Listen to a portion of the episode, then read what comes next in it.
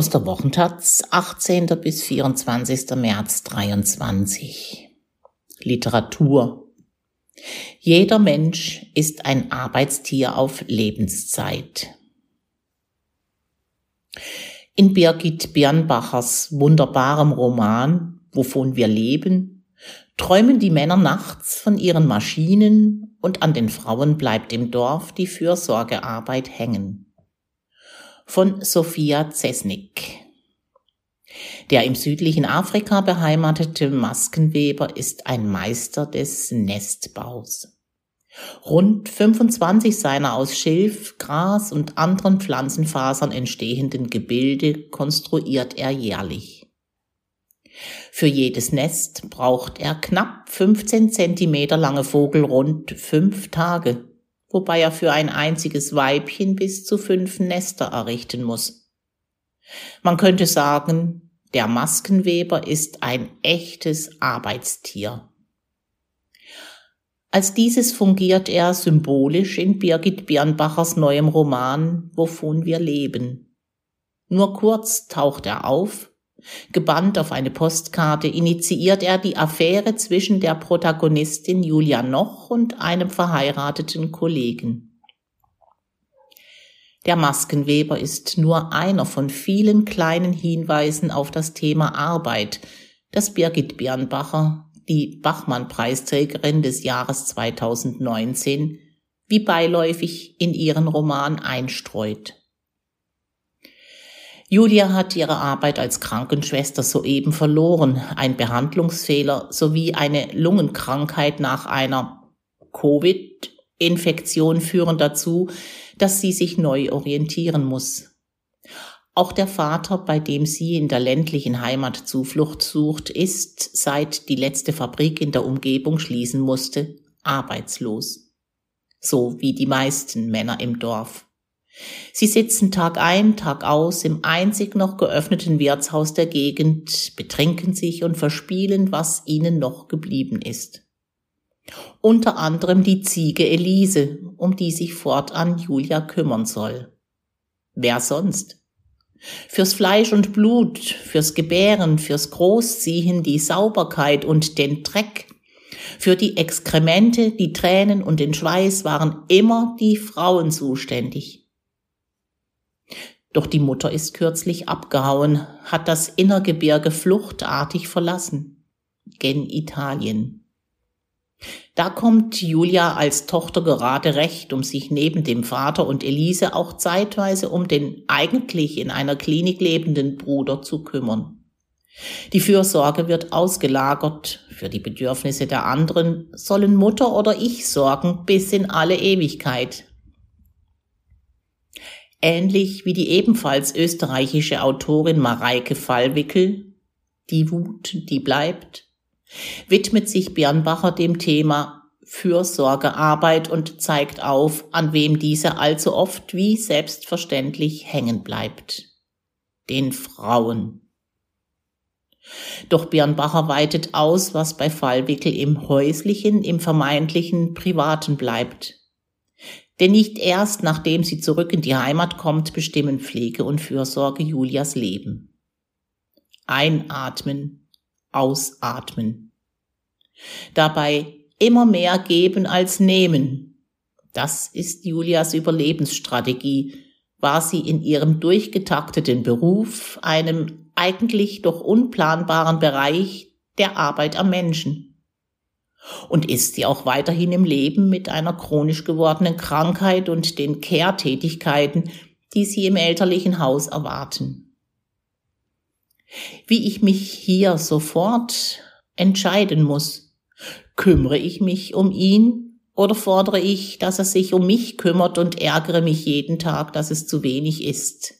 Lässt Birnbacher ihre Protagonistin denken und stellt dabei Familienverhältnisse und die damit einhergehende Verteilung von Verantwortlichkeiten in einer patriarchalen Gesellschaft in Frage. Wer kümmert sich? Wer arbeitet? Und ist nicht beides Arbeit, die einfach nicht als gleichwertig anerkannt wird? Inspirieren lassen hat sich Birnbacher, geboren 1985 in eben dieser Region im Salzburger Land, für ihren Roman unter anderem von einer klassischen Studie der österreichischen Sozialpsychologin Marie Jahoda. Anfang der 1930er erforschten Jahoda und ihr Team die soziopsychologischen Auswirkungen von Arbeitslosigkeit auf Menschen im davon stark betroffenen Ortsteil Marienthal nahe Wien. Das Ergebnis der empirischen Forschung zeigte, dass Langzeitarbeitslosigkeit ein Gefühl von Isolation und Resignation fördert. Was bleibt also, wenn die Sinnhaftigkeit in einer kapitalistisch ausgerichteten Gesellschaft in der Arbeit liegt und diese plötzlich wegbricht? Mit jedem Herzschlag und jedem Atemzug war jedes einzelne Rädchen verwachsen mit dem großen Ganzen. Jeder einzelne Mensch ein Arbeiter auf Lebenszeit. Und während die Männer bei Birnbacher noch nachts von ihren Maschinen träumen, mit denen sie verwachsen waren wie mit Geliebten, sind die Ehen längst geschieden oder endeten verwitwet. Ganz Soziologin, die sie ist, schafft Birnbacher es bestens, dieses Gefühl der endlosen Apathie im vor sich hinsiechenden Dorf einzufangen. Als Autorin verleiht sie ihm sprachlich Gewicht. Der selbstmitleidige Alkoholismus der Männer bricht sich in vermeintlichen Schimpfwörtern nieder. Frauen, die weggehen, sind Huren, Menschen, die etwas gegen alkoholisiertes Autofahren haben, sind schwul, und wer es raus aus dieser Tristesse schafft, ist ein Verräter. Der selbstmitleidige Alkoholismus der Männer bricht sich in vermeintlichen Schimpfwörtern nieder. Frauen, die weggehen, sind Huren. Menschen, die etwas gegen alkoholisiertes Autofahren haben, sind schwul. Und wer es raus aus dieser Tristesse schafft, ist ein Verräter. Schuld sind ohnehin immer die anderen. Und doch hat Björn Bachers Blick auf das Dorfgefüge nie etwas Verurteilendes, Zuweilen weist sie sogar ihre Protagonistin zur Selbstreflexion an, wenn diese sich als mittellose Rückkehrerin allzu sehr über die dort gebliebenen erhebt. Obwohl literarisch kein Novum im deutschsprachigen Raum erfreut sich der Dorfroman großer Beliebtheit, ist Birnbachers Roman angenehm einnehmend. Statt das Leben auf dem strukturschwachen Land zu horrifizieren, wie es ihr Kollege, der österreichische Autor Wolf Haas, auf seine humorvolle Art tut, zeichnet Birnbacher ein zwar ungeschöntes, aber durchaus realistisches Bild. Eines zwischen Hoffnungslosigkeit auf der Suche nach Sinnhaftigkeit. Sie prangert an, nicht mit der Holzkeule, nicht mit lauten Forderungen, sondern mit der Gabe der Beobachtung.